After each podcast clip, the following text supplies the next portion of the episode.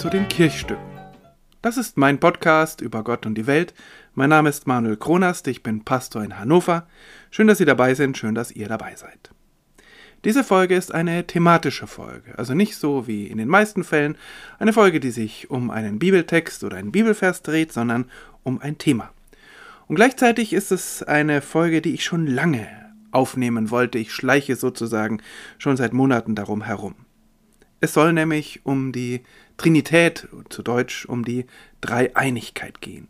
Denn seit meinem Studium, ach eigentlich schon länger, beschäftigt mich dieses seltsame theologische Konzept. Es steckt hinter der Dreiteilung unseres Glaubensbekenntnisses. Es ist die Ursache dafür, dass wir im Namen des Vaters, des Sohnes und des Heiligen Geistes taufen. Und gleichzeitig finden viele, auch viele Christinnen und Christen, dass die Trinität eigentlich Schnee von gestern ist. Komplizierter Schnee. Um es gleich vorwegzunehmen, in gewisser Weise ist die Trinitätslehre für den Glauben unnötig, wie eigentlich alle Glaubenssätze. Wir glauben ja an das, was Gott tut, was er für uns tut, und nicht daran, wie wir das nennen. Aber das, was Menschen spüren, was sie ähm, durch Gott erfahren, was sie von ihm erhoffen, das mussten sie ja irgendwie ausdrücken. Und das geht manchmal ganz leicht, wie zum Beispiel, Gott liebt mich, Gott hat mich angenommen, Gott ähm, verzeiht mir, wenn ich ihn um Vergebung bitte. Das sind ganz einfache, auch ganz leicht äh, zu verstehende, wenn man will, kann man es Glaubenssätze nennen oder einfach, da wird in Worte gefasst, was äh, der Glaube erlebt und die Trinität ist eben etwas komplizierteres. Aber ich finde dieses Konzept der Trinität faszinierend. Denn gerade dieses Glaubensthema zeigt, Gott ist zwar ganz einfach, aber ihn zu verstehen ist unglaublich schwer. Eigentlich ist es unmöglich. Ein Gott, den wir von A bis Z verstehen könnten, den hätte sich sicher irgendjemand von uns selbst ausgedacht. Allerdings hat uns eben dieser Gott mit Verstand ausgestattet. Und dieser Verstand hungert danach, Gott so weit wie möglich zu verstehen, so nahe wie möglich an das heranzukommen, was Gott ist. Und manchmal hilft das, was wir beim Nachdenken mit unserem Verstand entdecken, auch beim alltäglichen Glauben, wenn es gar nicht so sehr um den Verstand geht, sondern um das Fühlen, um das Spüren, um das Aufgehobensein. Mir zum Beispiel hat gerade diese Trinitätslehre dabei geholfen, das Zentrum meines Glaubens besser zu verstehen das Kreuz. Doch davon später. Zunächst einmal, worum geht es überhaupt, ganz grob gesprochen? Wir sprechen zum Beispiel im Glaubensbekenntnis von Vater, Sohn und Heiligen Geist. Was sind diese drei Begriffe oder Personen und wie stehen sie zueinander? Da gibt es ja mehrere Denkmöglichkeiten. Möglichkeit 1, nur der Vater ist Gott, der Sohn ist ein Mensch und der ähm, Geist ist eine Kraft, die vom Vater ausgeht, aber nichts Eigenständiges. Diese Variante hat mehrere Vorteile. Es gibt eindeutig nur einen Gott. Jesus ist viel einfacher zu verstehen, man muss sich keine Gedanken machen, ob er nun Gott ist und in welcher Weise er Gott ist, und er ist insofern auch viel einfacher zu beschreiben. Außerdem ist diese Variante deutlich anschlussfähiger an die jüdische oder die muslimische Religion. Möglichkeit 2. Es gibt nur einen Gott, der aber ist in verschiedenen Rollen aktiv, sozusagen verkleidet. So wie der griechische Göttervater Zeus, wenn er mal wieder auf Erden unterwegs ist. Ein Gott, der sich für unterschiedliche Aufgaben unterschiedlich ausrüstet. Auch diese Variante ist anschlussfähig. Auch hier handelt es sich nach wie vor um einen Monotheismus, also es gibt nur einen Gott. Die Möglichkeit 3. Es sind drei Götter. Hier verlassen wir nun das Gebiet des Monotheismus, sondern es ist ein göttliches Dreigestirn, an das wir glauben würden. Das ist dann gar nicht mehr anschlussfähig an Judentum oder Islam, aber an sich ist es gar nicht problematisch, mehrere Götter zu haben. Andere Religionen leben ganz gut damit. Den ersten Christinnen und Christen scheinen aber, wenn sie über ihren Glauben nachdenken, diese drei Möglichkeiten irgendwie nicht zu behagen. Sie haben die Erfahrung gemacht, dass es so etwas gibt wie Gott, den Vater, den Schöpfer. Sie glauben natürlich an Jesus Christus, wie auch immer sie daran glauben, und sie spüren den Heiligen Geist, der sie verbindet zu einer Gemeinschaft, der sie auch beflügelt, der sie äh, dazu bringt, Dinge zu tun, die sie vorher vielleicht nicht für möglich gehalten haben. Also diese Erfahrungen machen sie, aber diese drei Möglichkeiten, die ich gerade beschrieben habe, diese drei in Verbindung zu setzen, die äh, reichen ihnen offensichtlich nicht. Und so versuchen sie ähm, in allerlei Denkbewegungen und sicher im Anschluss auch an die ähm, griechische Philosophie, versuchen sie alle drei irgendwie zu verbinden.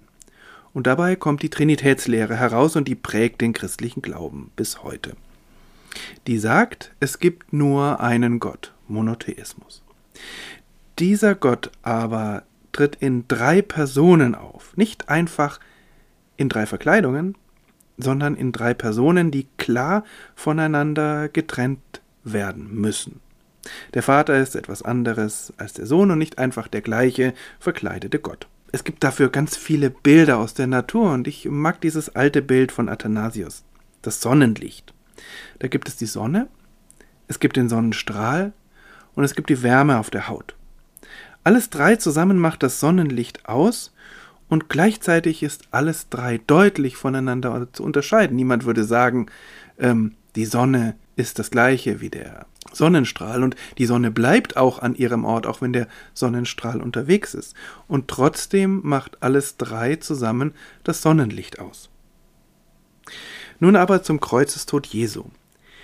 Auch dort und besonders dort funktionieren für mich diese drei Varianten, die ich gerade aufgezählt habe, nicht wirklich und die Trinitätslehre führt für mich dort zumindest weiter. Die Situation. Jesus wird zum Tode verurteilt und ans Kreuz geschlagen.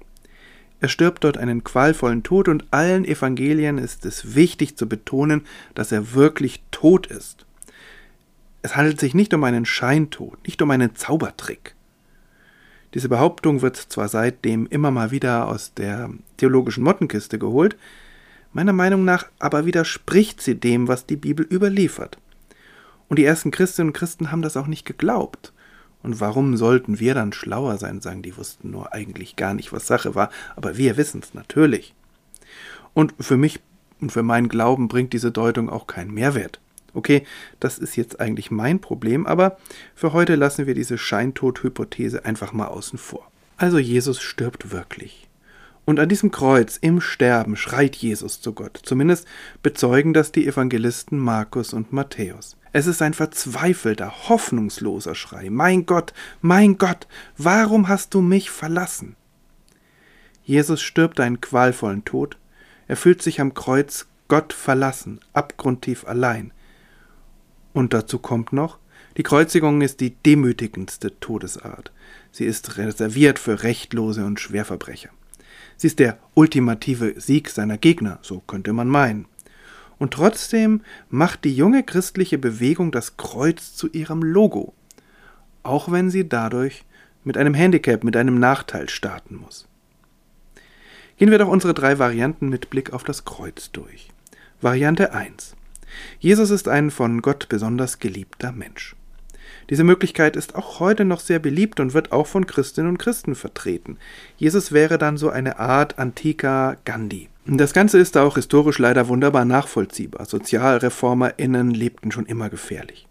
Aber warum sollte der Tod eines Menschen und auch, mag es auch eines besonderen Menschen gewesen sein, warum sollte dieser Mensch irgendeine erlösende Wirkung für mich haben? Und Andererseits, warum lässt Gott diesen Menschen, den er doch offensichtlich so sehr liebt, am Kreuz sterben? Ist das dann nicht tatsächlich eine Art von Versagen Gottes? Oder ist es nicht unglaublich grausam? Es wäre doch zynisch, wenn Gott die Gründung einer neuen Religion nur dadurch erreicht, dass da ein Mensch am Kreuz verreckt. Die lange dominierende kirchliche Deutung, dass dieser Tod ein stellvertretender Tod für uns alle ist, um Gott zu versöhnen, auch die funktioniert mit einem Menschen Jesus nicht. Variante 2. Am Kreuz stirbt Gott und zwar in seiner Jesusrolle. Aber auch diese Variante hat Haken. Warum kann dieser Gott überhaupt sterben? Wäre das nicht für einen Gott die ultimative Niederlage? Oder der Beweis dafür, dass es eigentlich nur ein zweitklassiger, eben ein sterblicher Gott ist? Oder stirbt dieser Gott nur zum Schein, also die Scheintodhypothese? Aber was sollte das bringen? Und schließlich, warum schreit dieser Gott, es gibt ja nur einen, mein Gott, mein Gott, warum hast du mich verlassen? Das wäre doch sinnlos. Variante 3. Jesus ist Gott und zwar einer von dreien. Eben Gottes Sohn, so wie Zeus der Sohn von Kronos ist. dann ergäbe der qualvolle Schrei am Kreuz schon Sinn. Ein göttlicher Sohn, der merkt, dass ihn sein göttlicher Vater qualvoll sterben lässt. Dazu passt dann auch die Deutung, dass ein Gott am Kreuz stirbt, um sozusagen unsere Sünden aufzuwiegen. Also dieses Bild von Gott, der seinen eigenen Sohn dahin gibt, damit wir gerettet werden.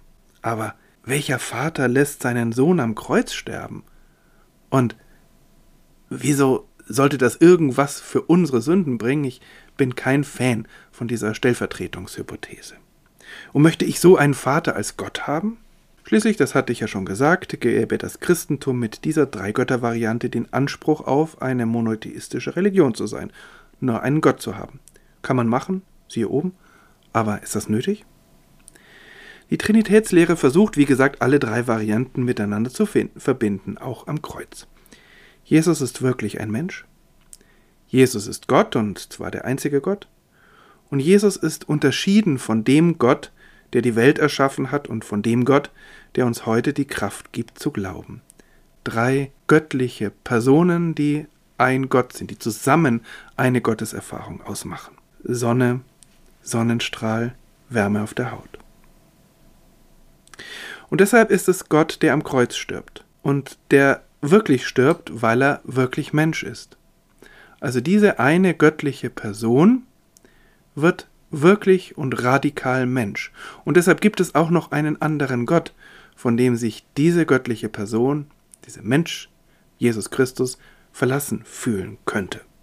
Deshalb schreit Gott, weil er als Mensch am Kreuz eben Gott nicht mehr wahrnimmt.